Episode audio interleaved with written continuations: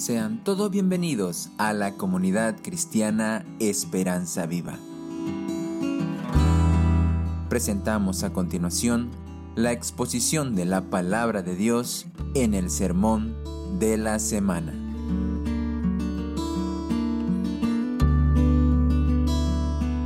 Jesús le dice, versículo 21, Créeme mujer que la hora viene cuando ni en este monte ni en Jerusalén adoraréis al Padre.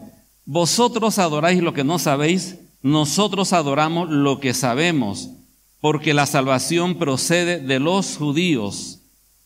Hago un paréntesis aquí.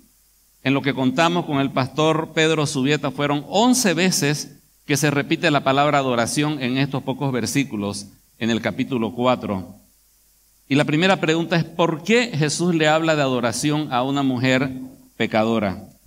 Y luego dice el versículo 23, pero ahora viene y ahora es cuando los verdaderos adoradores. La segunda pregunta sería, ¿quiénes son esos verdaderos adoradores? Y deja entrever de que hay adoradores que pues no son verdaderos. Adorarán al Padre en espíritu y en verdad. ¿Qué significa adorar en espíritu? ¿Qué significa adorar en verdad? Porque también el Padre busca tales adoradores que le adoren. ¿Por qué el Padre está buscando estos adoradores? Dios es espíritu, dice el versículo 24, y es necesario que los que le adoran, le adoren en espíritu y verdad. La anterior predicación preguntábamos por qué le habló el Señor de adoración a la mujer pecadora y a un hombre que sabía tanta teología que técnicamente era una persona muy correcta, como Nicodemo en el capítulo anterior, ¿de qué tema le habla? El nuevo nacimiento. Nosotros hubiéramos hecho exactamente al revés. Hubiéramos hablado de adoración con un líder espiritual que podría entender el tema y hablaríamos de nuevo nacimiento a alguien que está en el pecado y pues necesita un cambio de corazón. Pero el Señor le habló a Nicodemo lo que necesitaba él escuchar y le habla a la mujer samaritana lo que ella necesitaba escuchar. Ella tenía un problema y ese problema era un problema con la adoración. Ella necesitaba desesperadamente un cambio en su interior, igual que cualquiera de nosotros. Ahora, el Señor le habla de adoración a ella porque su problema esencial y básico de esta mujer era adoración. Ella formalmente adoraba a Dios en el monte Gerizim, como era la costumbre samaritana, era fiel a su religión, pero en el día a día ella adoraba otra cosa su verdadera adoración estaba dirigida a relaciones con hombres.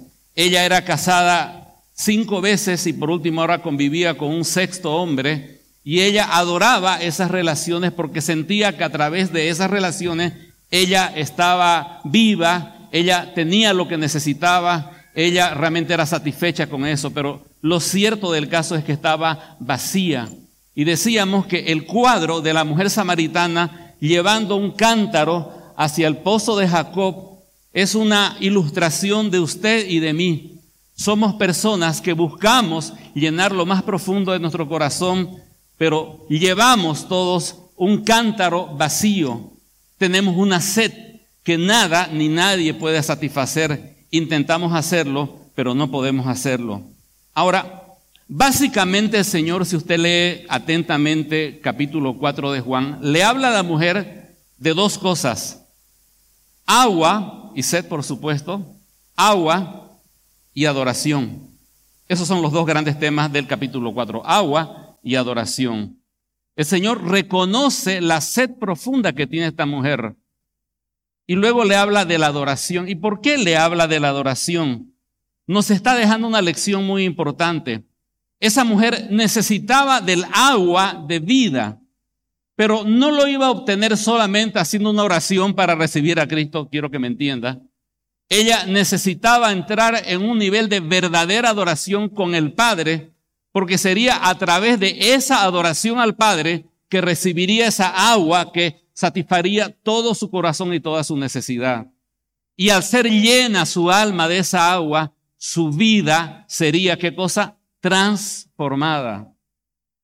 ¿Quiere usted ser transformado? ¿Lo está intentando? Lee la Biblia, ora, viene a la iglesia, Va un grupo de crecimiento, muy bien por eso, son buenos pasos, pero por sí solos no van a transformarle. Es cuando empezamos a adorar a Dios, contemplar a Dios en su grandeza, en su magnificencia, en su poder, en su santidad, en su amor por nosotros y empezamos a enfocarnos en Él y no en nosotros mismos, es en ese interín, en esa dinámica que Dios empieza a cambiar nuestro corazón. Y esta es la razón por la cual muchos creyentes no están siendo transformados. Sencillamente no adoran. Leen la Biblia, oran, hacen estudios bíblicos, participan de grupos, hacen un ministerio, pero no adoran. Y su corazón permanece duro, sin transformar.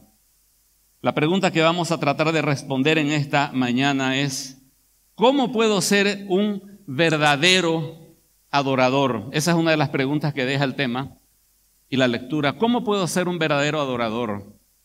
Normalmente en esta fecha me encanta traer temas acerca de la Navidad. Los que me conocen saben que es así. Y he luchado mucho por cambiar este tema y poner algo navideño. Pero el Señor me ha mostrado, David, la prioridad en este momento es que la iglesia, la comunidad Esperanza Viva entienda lo que es la adoración. Y el Señor puso en mi corazón algo, que durante estos tres domingos vamos a desarrollar esta pregunta ¿Cómo puedo ser un verdadero adorador? Y el domingo 18 por la noche vamos a tener un programa navideño.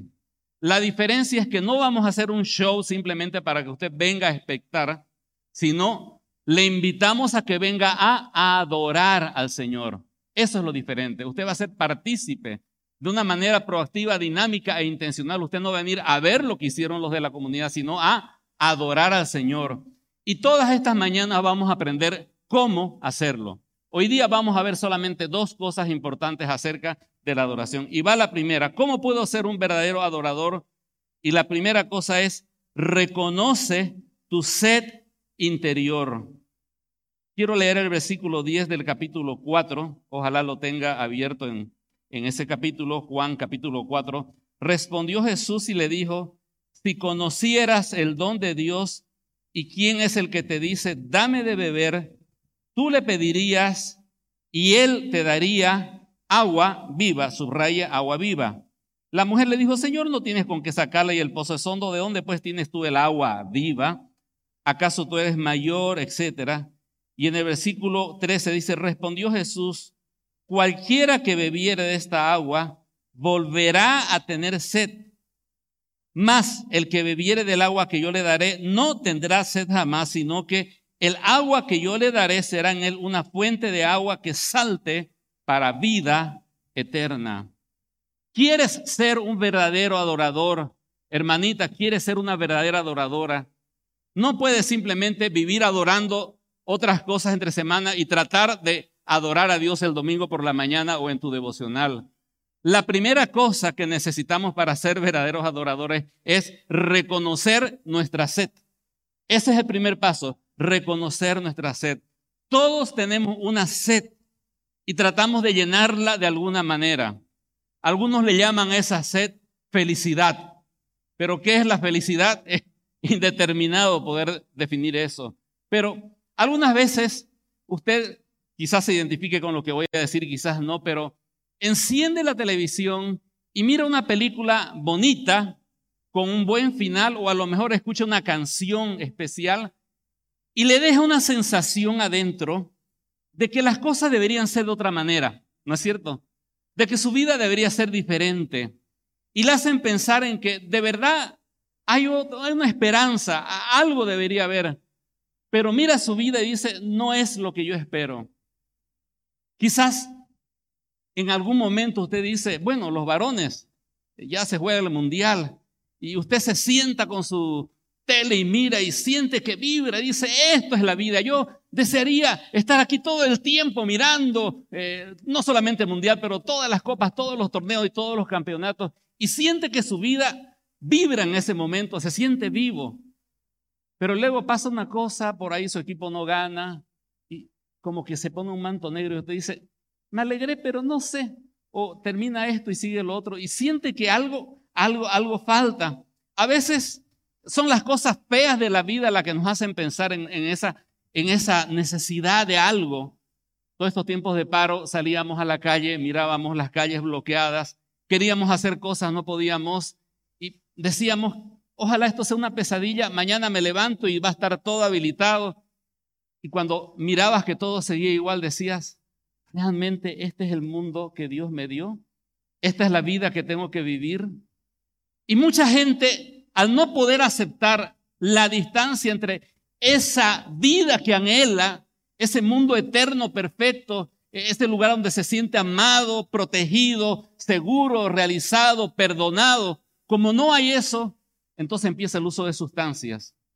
Un poco de coca, quizás para masticar, un poco de cigarrillo, un poco de licor, drogas, para tratar de trasladarse a ese mundo.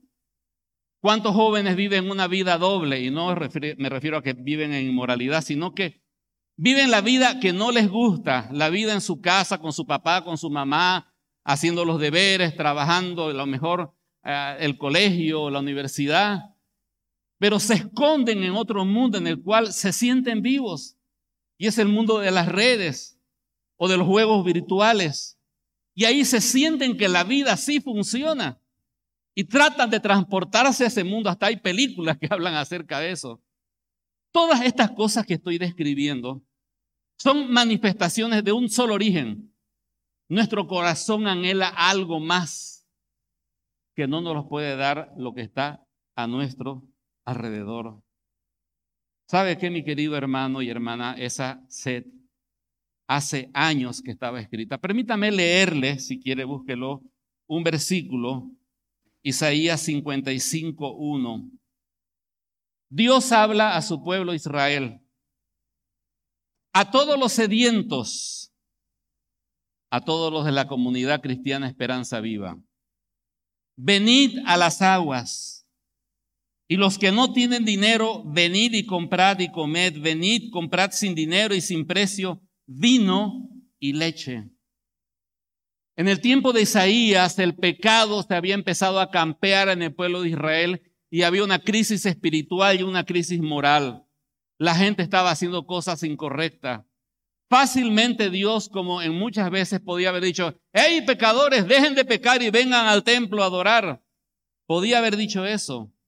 Pero es muy interesante que Dios dice, todos los que tengan sed, vengan y beban. Noten de que no los está juzgando en este momento, aunque Dios tiene que juzgarnos, pero Él está reconociendo, Él no está diciendo, está mal esa sed que tienes, no está diciendo eso. Está diciendo, ven y sacia tu sed. Entonces, no está mal tener esa sed interior, esa búsqueda que usted, señorita, joven, esposo, tiene, ese anhelo de algo eterno, algo más, y no este mundo, viene de Dios.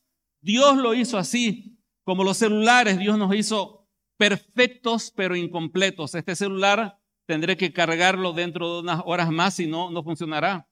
Y de la misma manera usted fue hecho perfecto, perfecta, pero incompleto. Necesita ser cargado con esa agua que solamente Dios puede dar. Y es interesante que Dios dice, vengan, venid, repite dos veces, tres veces, venid a las aguas, venid y comprad, venid y comprad sin dinero. Tres veces dice, vengan. Dios, querido amigo, oyente, no te juzga por tu sed. Más bien te dice, reconoce tu sed y ven a saciarla. Hermoso, ¿no es cierto? En el Nuevo Testamento, si quiere puede buscar Juan 7, 37 y 38. Esta vez ya no es Jehová el Padre, sino en el Señor Jesucristo mismo dice, en el último y gran día de la fiesta, Jesús se puso en pie y alzó la voz diciendo, si alguno tiene sed. Quiero preguntar en esta mañana, ¿hay alguno que tenga sed? Si alguno tiene sed, ¿qué dice?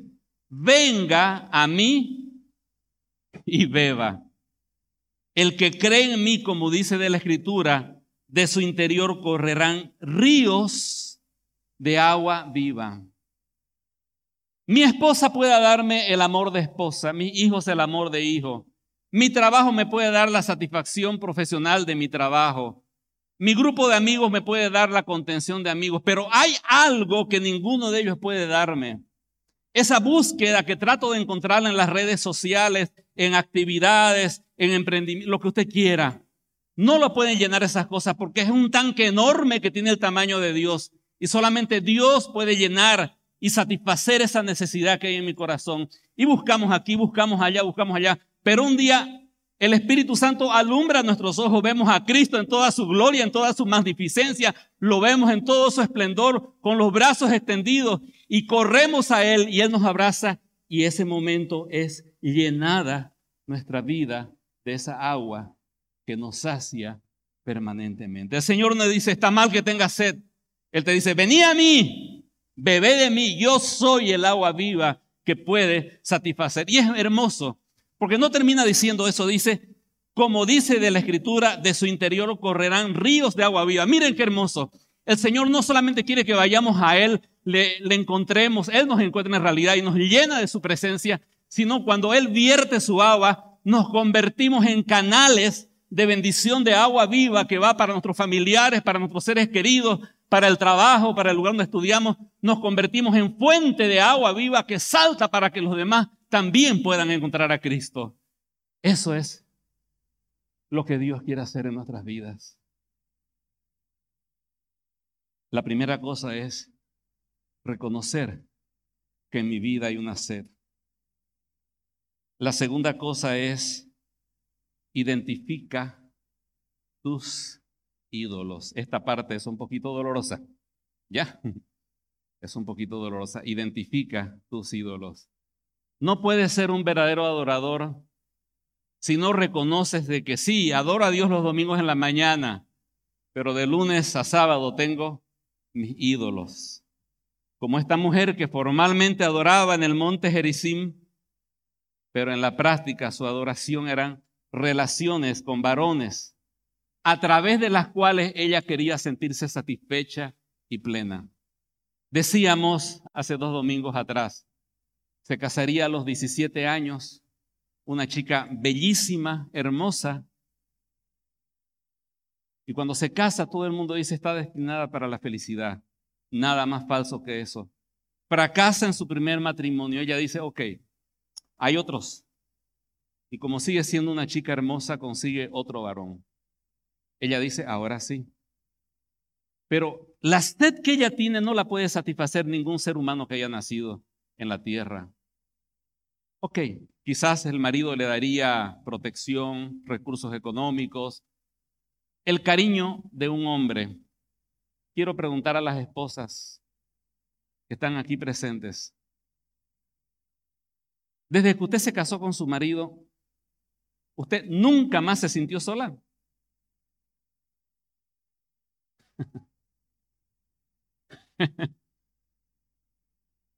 ¿Cuántas veces la encontraba mi esposa derramando lágrimas.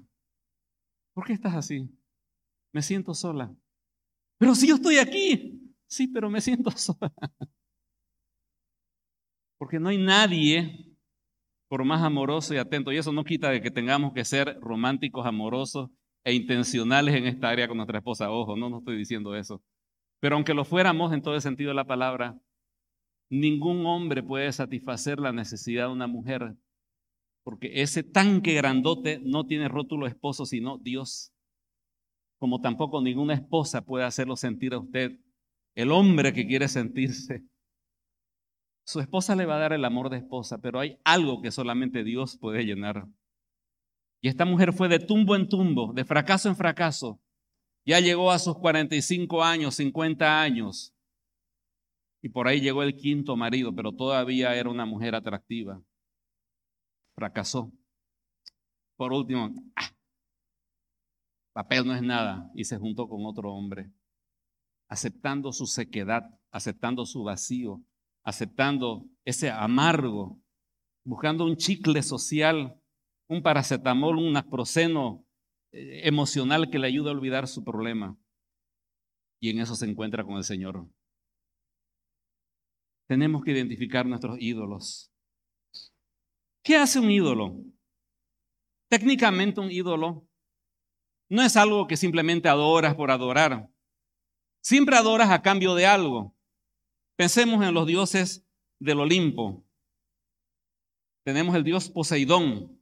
¿Qué dios era ese? El dios del mar, ¿no es cierto? ¿Qué hacía ese dios? Controlaba los mares. Entonces los marineros cuando estaban en problemas, ¿a quién acudían? A Poseidón y Poseidón tendría que darles calma en esa tempestad. El dios Dionisio. ¿Sabían ustedes que hay un dios que se llama Dionisio? Le dicen Baco también, el dios del vino. Era el dios invocado por todos los que les gusta el trago, ¿no es cierto? Porque supuestamente les daba vida, les daba satisfacción, el dios de la vida. De ahí viene la palabra bacanal del dios Baco. Cuando el ejército iba a la guerra, ¿a qué dios invocaba? Al dios Ares, el dios de la guerra que le daba fuerza para pelear contra sus enemigos. En Corinto había un templo dedicado a la diosa Afrodita, la diosa del amor, pero no del amor fraterno, no de la familia, del amor pasional. Y tenía mil mujeres dedicadas a la prostitución. Y la forma de adorar a esa diosa era contratar a una de esas mujeres. Por eso en esa época cuando alguien decía, te estás degenerando, decían, eres un corintiano, ¿no? Porque Corinto era sinónimo de degeneración, pero ellos adoraban a esos dioses. El dios Hermes era el dios de la fortaleza, protector del ganado, patrono de la música y de los mercaderes. Así que cuando llegaba el momento de la necesidad de un buen negocio, a este dios Hermes había que buscarle. Artemisa o la diosa Diana, diosa de la castidad, la casa, la agricultura y la productividad. Así que cuando venía una sequía como la que estamos teniendo, había que buscarla a Artemisa. Básicamente, ¿por qué estoy mencionando todo esto? Podríamos ver dioses también de la antigüedad en la Biblia, pero todos estos dioses tenían una cosa en común. Las personas le adoraban para que esos dioses le, diesen algo en retribución a su adoración, ¿me entiende? O sea, se los buscaba a esos dioses para que satisfaga alguna necesidad humana, el dios sol, el dios viento, el dios fuego, el dios del mar, lo que sea. Un misionero que fue a la India, lo he mencionado en otras predicaciones, el hermano Aldo Cayuba, él estuvo entre los indios, se les llama así a los que viven en la India, porque hindú es y es el que practica la religión de los de hindú, ¿no? Ahora, él fue a la India y encontró muchas personas, o sea, encontró muchísimos, miles de dioses. Y él entendió en charla con estas personas de que para ellos todo aquello que presta un servicio es un Dios. Tanto era así que muchas personas así eh, de, ese lugar veían que el aire acondicionado les proveía aire fresco y le ponían ofrendas florales a los, a los aires acondicionados. Y luego trababan el sistema de ventilación con pétalos de flores. ¿Por qué? Porque para ellos prestaba un servicio, había que adorarle, ¿me entiendes? Entonces, la lógica que está detrás es de que yo adoro porque ese Dios me da algo, me da un beneficio al adorarlo. Ahora, todos estos dioses que he descrito, si usted se pone a estudiar mitología griega, son terribles. Son dioses adúlteros, inmorales, asesinos, promiscuos, se meten entre familia en incesto, hacen cosas increíbles. ¿Sabe por qué? Porque son inventos del hombre. Ese es el tipo de Dios que el hombre inventa. Hoy en la actualidad también tenemos nuestros dioses míticos, a los que quizás miramos un poco de DC Comic y Marvel. Vemos dioses, hace poco salió Black Adams. Y ese es el tipo de Dios, quien ha visto la película, que promueve nuestro mundo actual, que son dioses antojadizos, medios buenos, medios malos, que en ciertos momentos hacen el bien, en ciertos momentos hacen el mal. ¿Por qué? Porque son el producto de nuestro corazón. Creamos nuestros dioses a nuestra imagen y semejanza, pero la Biblia habla de que Dios creó al hombre a su imagen y semejanza, y el Dios que predica la Biblia no es como esos otros dioses, es un Dios santo, es un Dios justo, es un Dios correcto, perfecto. No es el tipo de Dios que quisiéramos crear si pudiéramos, ni pudiéramos crear si quisiéramos. Es un Dios completamente diferente, Él es santo. Y ese es el Dios al cual adoramos. ¿Cuál es el primer mandamiento de los diez mandamientos? Éxodo 20, no tendrás dioses ajenos delante de mí. Usted dice, hermano David, de acuerdo con todo eso, pero honestamente, yo no adoro dioses ajenos. Yo vengo a la iglesia y soy hermano bautizado de la comunidad cristiana Esperanza Viva. Piense en el testimonio de nuestra hermana Ayla. Ella cuenta que un día viene aquí a la iglesia, escucha una predicación acerca de amar a Dios por encima de todas las cosas y que Dios sea el todo de tu vida. Ella dice, amén, ¿no es cierto? Pero luego cuando se encuentra con la vida diaria y una hermana dice que Jesús es suficiente, que dijo nuestra hermana Ayla, mm, creo que no es tan suficiente. Y Dios empieza a probar en su vida cada una de las cosas en las cuales ella consideraba de que Dios tenía en primer lugar. Y yo digo, si nuestra hermana Ayla le pasó eso, ¿qué de todos nosotros los demás? ¿Cierto? Porque nuestra hermana Ayla tenía un testimonio excelente. Y si somos sinceros, como lo fue nuestra hermana y si cada uno de nosotros pasáramos al frente, tendríamos que confesar nuestros otros dioses. ¿Me permite comentar alguno de esos dioses? Amamos a Dios, pero una de las cosas que más amamos es lo que está dentro de esta billetera, el dinero. Y cuando algo se interpone con esto, la familia, las actividades, los pasatiempos, y tengo un negocio que cerrar o alguna cosa, esto va primero. Y es muy común escuchar, hermanos van a disculpar, pero tengo una prioridad que atender. Y, es cierto, a veces tenemos prioridades laborales que atender, pero también es cierto que a veces insertamos esas prioridades sobre otras porque realmente amamos al dinero y queremos que el dinero nos dé la satisfacción o el éxito. O sea, en el, venimos aquí, adoramos al Señor, cantamos las canciones, pero lo que motiva mi vida en el día a día es tener éxito, subir en la escala laboral, subir en la escala profesional, ser reconocido, alcanzar mejores niveles de éxito. Eso mueve nuestra vida. Ahora, ¿en qué momento, en qué momento algo se puede convertir en un Dios? Cuando convertimos algo que es un medio en un fin. Por ejemplo, el dinero es un medio, es un medio de intercambio. ¿Para qué? Para adquirir bienes, ¿no es cierto? Para sustentar a la familia, etcétera, la salud. Entonces, siempre y cuando vea el dinero solamente como un medio, no hay ningún problema. Pero cuando ganar dinero es el fin por el cual muevo todas las cosas, ahí el dinero se convirtió en un dios. Entonces, una forma fácil de identificar tus dioses es ver qué cosas en tu vida han dejado de ser un medio y se han convertido en un fin en tu vida.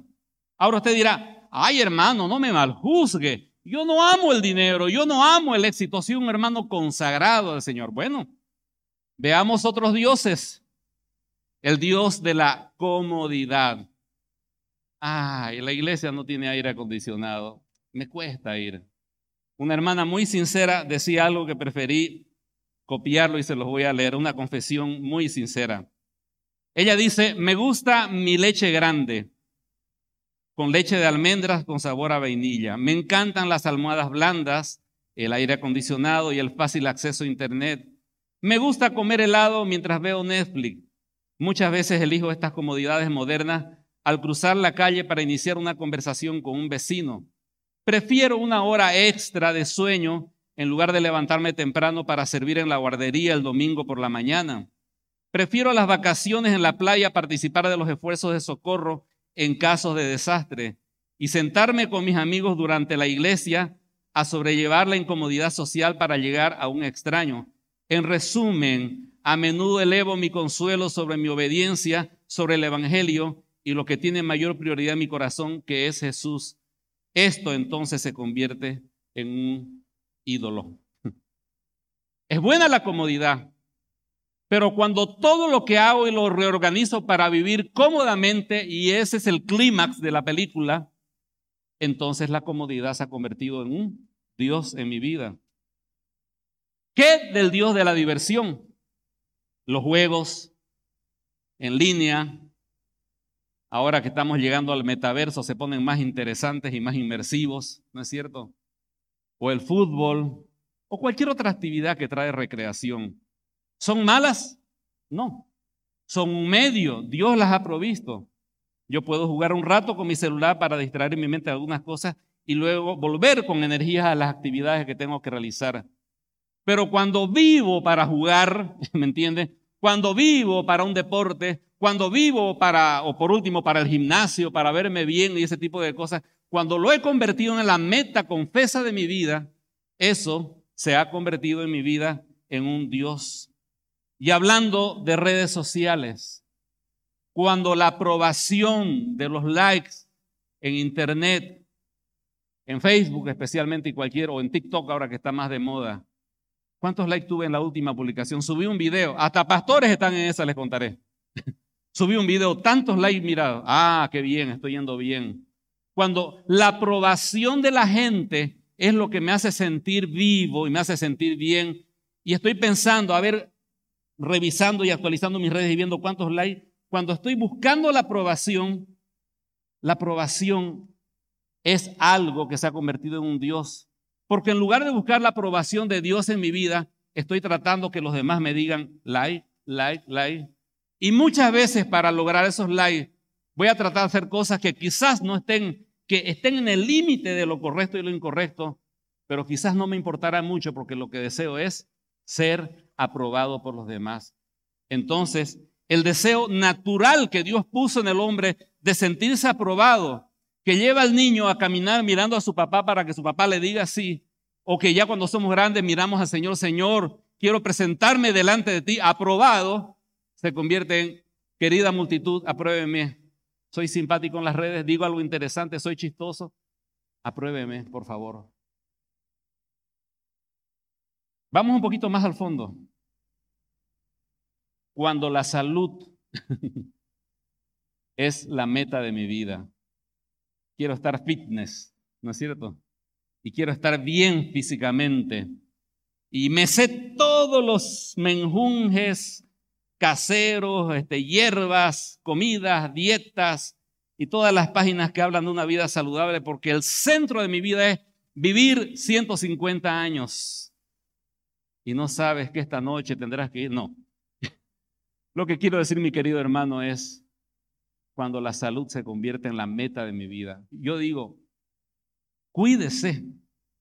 Debemos cuidarnos. Mi esposa sabe que yo me cuido en muchos sentidos pero estoy completamente consciente que esta noche el Señor podía llevarme a su presencia. Y no me va a preguntar de mi estado físico, me va a preguntar de lo que Él me ha encomendado que cuide. Vamos un poquito más duro. Cuando la familia, cuando la familia es la meta de mi vida. Esta cantaleta la escucho continuamente cuando voy a charlar con las personas. Pastor, yo estoy bien con el Señor. Mi familia está bien porque usted sabe que la familia es lo más. Yo me pregunto, ¿la familia es lo más importante? Ah, no, después del Señor. No, pero en la práctica. Yo sé que la familia es sumamente importante, mi querido hermano. Dígamelo a mí si es importante. Es importante. Y vamos a rendir cuentas al Señor de nuestra familia, tanto de las cosas positivas como de los errores que hemos cometido y debemos prestar atención a la familia. Pero cuando la familia se ha convertido en el centro de mi atención e incluso el asunto de la iglesia y de la religión apunta a que mi familia esté bien, entonces la familia la ha puesto en un nivel de Dios. Cuando en realidad lo que debía hacer es adorar a Dios y tratar de ganar a mi familia para que se enfoque en el Señor. ¿Seguimos yendo más profundo? Cuando mi doctrina se ha convertido en un Dios. Mm. ¿Cuántas veces tengo un conocimiento increíble de la palabra del Señor? ¿Es bueno eso? Es excelente. Pero cuando el conocimiento doctrinal se ha convertido en un centro en mi vida, y puedo ser inclusive duro y descomedido con mis hermanos, abandono la adoración porque estoy concentrado en conocer y conocer y empiezo a tener una actitud inclusive de menospreciar a los que no conocen tanto como yo y enfocarme en, mi conocimiento. Y cuando llega un momento de hablar de algún tema, entro en discusión y quiero mostrar mi capacidad bíblica doctrinal, ahí he convertido la he convertido la Biblia en un Dios. Esta es la palabra de Dios. Y el propósito final es que conozcamos, amemos y adoramos a Dios. Y debemos conocerla, letra por letra. Si es posible el original, es una buena cosa. Sin embargo, cuando mi conocimiento doctrinal lo estoy utilizando como una meta en sí misma, se ha convertido en un Dios. ¿Quieren que les confiese el Dios de los pastores? El ministerio. El ministerio se convierte en un Dios en el pastor. La iglesia, los ministerios, las actividades, los programas, el púlpito, las transmisiones, y todo eso empieza a marearlo y todo gira en torno al ministerio. Y de pronto nos hemos olvidado del Señor de la obra y nos dedicamos simplemente a la obra del Señor. Jeremías 2.13 dice algo, porque dos males ha hecho mi pueblo, dos, dos, Jeremías 2.13. Está en su boletín. Me dejaron a mí fuente de agua viva y cavaron para sí cisternas, cisternas rotas que no retienen agua. El pecado de la iglesia del siglo XXI es básicamente que aunque adoramos formalmente a Dios, pero tenemos otros dioses en nuestra vida personal. Y Dios dice, vengan a mí, sacien su sed pero nosotros nos enfocamos en esto, en aquello, en lo demás allá, y le adoramos como dioses porque esperamos que nos den la satisfacción y luego nos sentimos vacíos y secos, y mientras que hay un mar de plenitud que es Dios, estamos tratando de cavar pequeños pocitos donde podamos sacar un poquito de agua que no satisface nuestra sed. Dos males ha hecho mi pueblo. Mi pueblo, la comunidad cristiana Esperanza Viva, ha hecho dos males. Me dejaron a mí fuente de agua viva lleno de plenitud. Él decía, venid a mí. No, Señor. Está mejor la plata, está mejor la diversión, está mejor las redes, Señor. Está mejor mi familia, Señor. Está mejor la teología, inclusive. Está mejor el ministerio que tú, Señor. Y usted no puede adorar a Dios si primeramente no saca esos dioses de su vida. No estoy abogando porque renuncie a su trabajo y nunca más mire redes sociales o no mire películas. Sería un hipócrita si estuviese diciendo eso. Lo que estoy diciendo es que reconozca que algunas de esas cosas usted las ha convertido en un fin, cuando eran solamente un medio para llegar a Dios. Yo puedo mirar a mi esposa, a mis hijos, y gozarme en ellos y decir gracias Señor por la esposa maravillosa que usted me dio y gracias Señor por estos hijos que usted me ha dado. Me siento contento con la familia. Y eso debería llevarme al contemplar a mi familia, elevar mi mira, decir, pero tú Señor eres lo mejor de todo eso. Y cada cosa buena de la vida debería llevar mi mirada hacia el cielo y adorar a Dios. Y es por eso que como no hay esa dinámica, venimos el domingo en la mañana seco, vacío, nuestra mente está por la internet, por las diversiones, por el churrasco que vamos a comer, por tantas cosas, y decimos adorar a Dios y se cumple lo que dice este pueblo, de labios me honra, mas su corazón está lejos de mí. Si quieres ser un adorador al Señor, reconoce tu sed.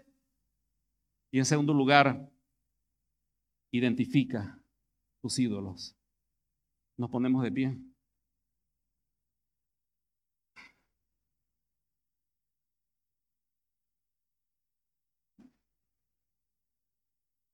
Quisiera que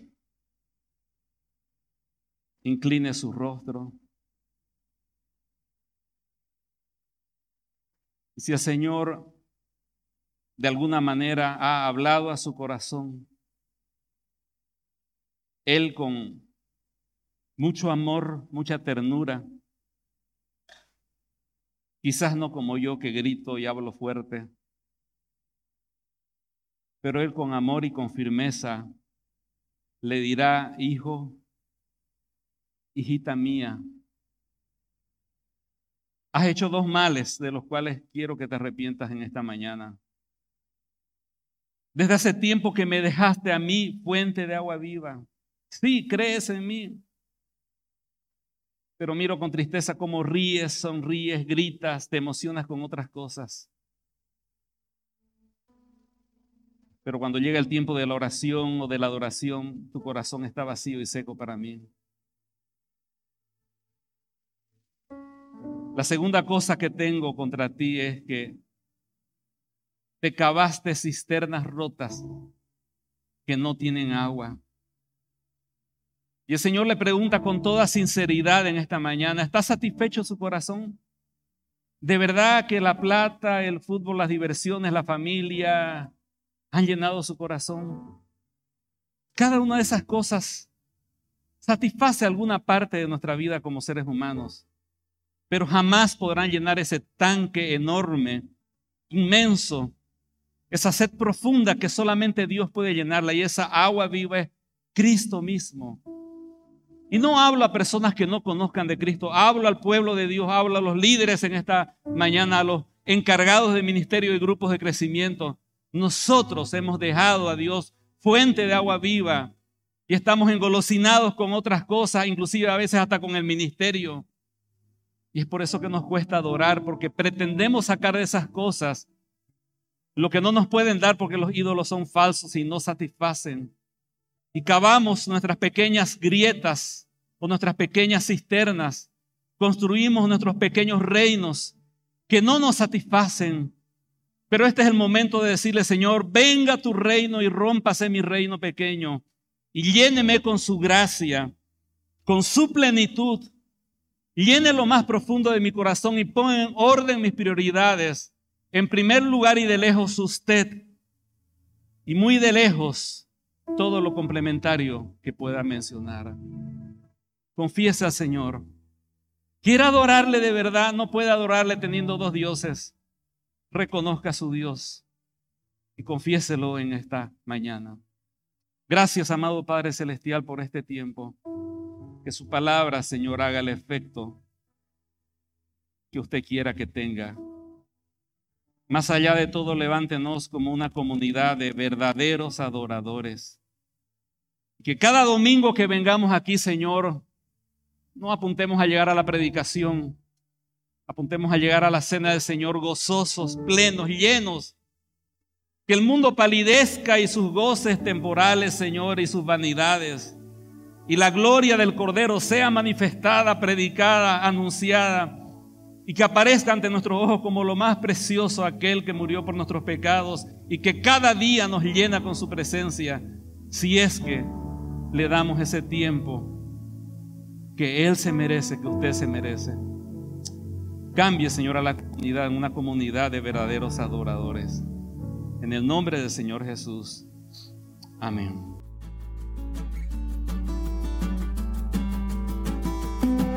Si usted desea más información o comunicarse con nosotros, puede visitar nuestras redes sociales en Facebook, Instagram o YouTube con el nombre Comunidad Cristiana Esperanza Viva. Desde Santa Cruz, Bolivia. Gracias por escucharnos. Hasta la próxima.